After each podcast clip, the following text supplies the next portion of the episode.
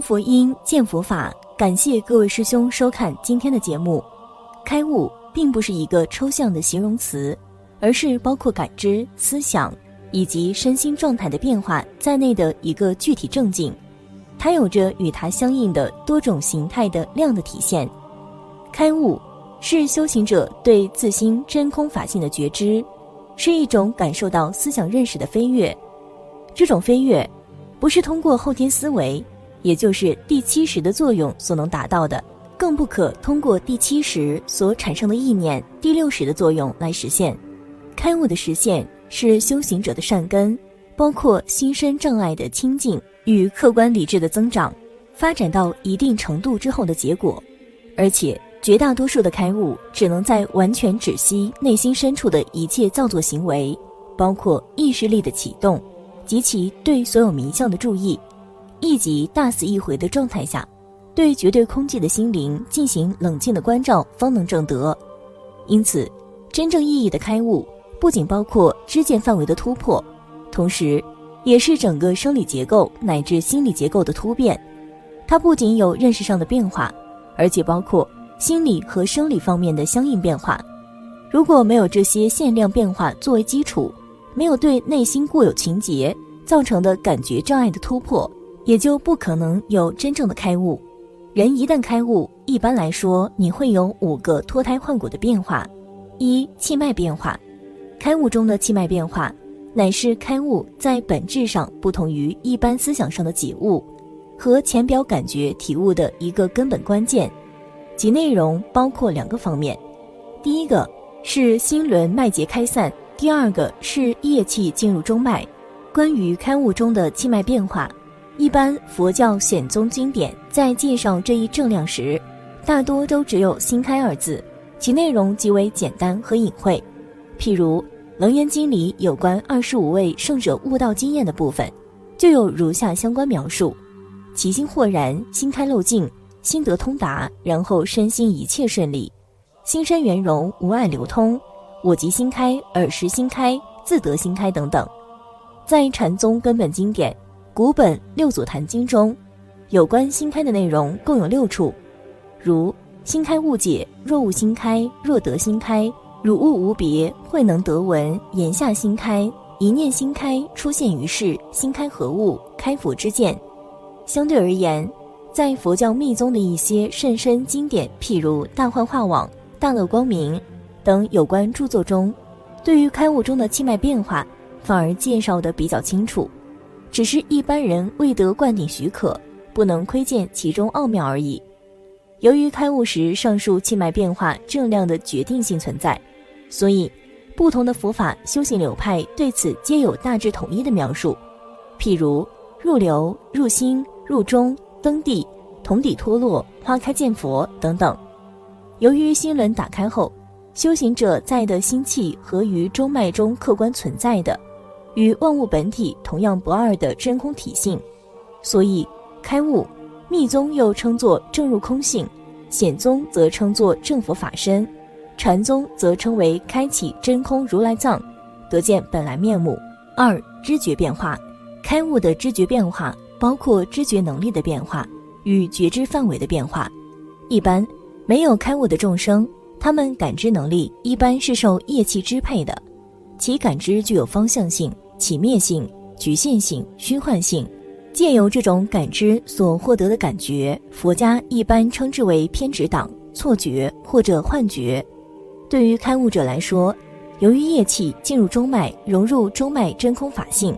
这时他们的感知能力也会发生相应的突变，即会从原来的有生灭、有方向、有障碍的感知，而转变成为恒常的、遍察的、通彻无碍的感知。这也就是佛家所提倡的正觉的产生。由于正觉的获得，开悟者对心身内外的事物会感觉到特别的清晰和透彻。对此，《楞严经》的相关描述是：关键十方，金针动然，如观掌果，离垢相尘，法眼清净，清见发光，光即知见，见觉明圆，见身微尘。与造世界所有微尘等无差别，心身发光，动彻无碍，十方圆明等。对此，禅宗的六祖坛经及其他有关祖师的著作中，都有大致相同的描述。譬如“内外明澈，动然明白；心静明，见无碍；阔然盈澈周沙界”，以及“银碗成雪，明月藏露，露丝逆雪”之类的比喻等。与此相仿，在佛教密宗与净土宗中，对于开悟也各有得见明体与心地开明之说。因此，在真正的开悟者法眼中，一切事物仿佛全部是透明的，他们一般都能够无碍地观察到身心内外存在的烦恼现象，以及一般众生的修行状态，并能有效地帮助有缘众生改变心身状态。所以密宗又把开悟叫做正德转法轮智，这一点，也是古代名师能够观机而教的奥秘所在。禅宗之所以被称作正法眼藏的秘密缘由，也在于此。三心态变化，开悟过程中心间脉轮的打开，乃是修行者的心身障碍清净到一定程度后，内在善根的增长从量变到质变的结果。心轮的打开。本质上，也就是修行者心灵深处所有的意识情节的解脱与内心紧张的终结。由于这一关键性的变化，在心轮打开的同时，开悟者的心灵会感到一种彻底的轻松。此时，随着业气进入中脉融入空性后，心身紧张的消除，开悟者的整个身心会立刻感觉到一种极度的轻松与喜悦。这种轻松与喜悦。甚至可以弥漫到全身的每个细胞和每个毛孔，因此，在《楞严经》《楞伽经》等经典中，开悟所达至的见到位，通常叫做极喜地。这种极喜的境界，也就是隐藏于我们内心中的西方极乐世界。由于心轮脉结的开散和液气进入中脉融入空性，开悟者在开悟后的一段时间内。其内心一般都会自然安住于这种空乐之中，这时，由于心结的开散，开悟者的我执力被消除，其本身也很难升起心力或者念力来打破这种空乐，也包括难以用念力、神通帮助他人，除非得更高修为的名师指点，否则很难升起大机大用。由于这种原因，开悟者的内心会长期沉浸在空乐之中。不会因一般外来刺激而引生烦恼，这种心态也就是佛家所说的涅槃。涅槃分有余涅槃、无余涅槃、无住涅槃。此处说的是有余涅槃，这种自然不受外在影响的状态，也就是佛教所说的解脱和无生法忍的状态。四气质变化，开悟者的气质变化，准确的说是一种气质隐化，造成这种气质变化的原因。主要有三个方面，其一是液气从打开的心轮进入中脉融入空性，其二是心轮脉结开散后内心造作习惯的止息，其三是开悟者自信本觉能量的显现。由于上述原因，多数的开悟者在开悟之后，其心身中因妄念造作与冲突而形成的粗重、热闹、紧张的气质，往往会顿然一扫而尽。由此而转变为清净、宽和、喜乐的气质状态。这种清净喜乐的气质，不仅能使开悟者自身时常体会到一种清凉喜乐的感受，由此恒久的不离内心的自在与安乐。对于一些诚心亲近开悟者的有缘人来说，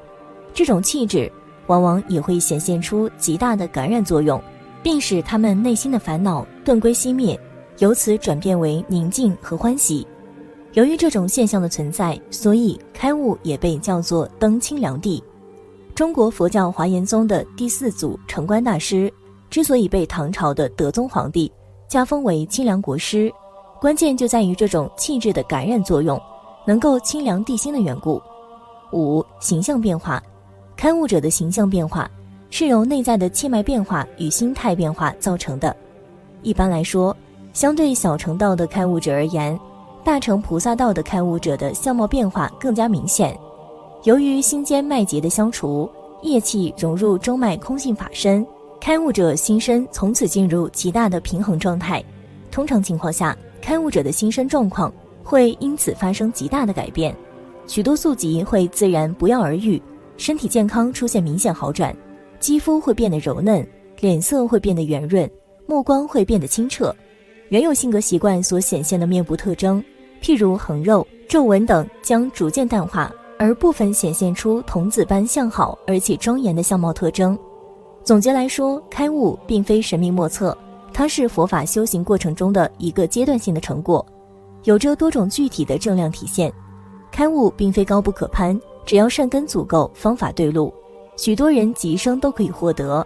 这一点，佛陀时代就有许多人已经用事实加以证明。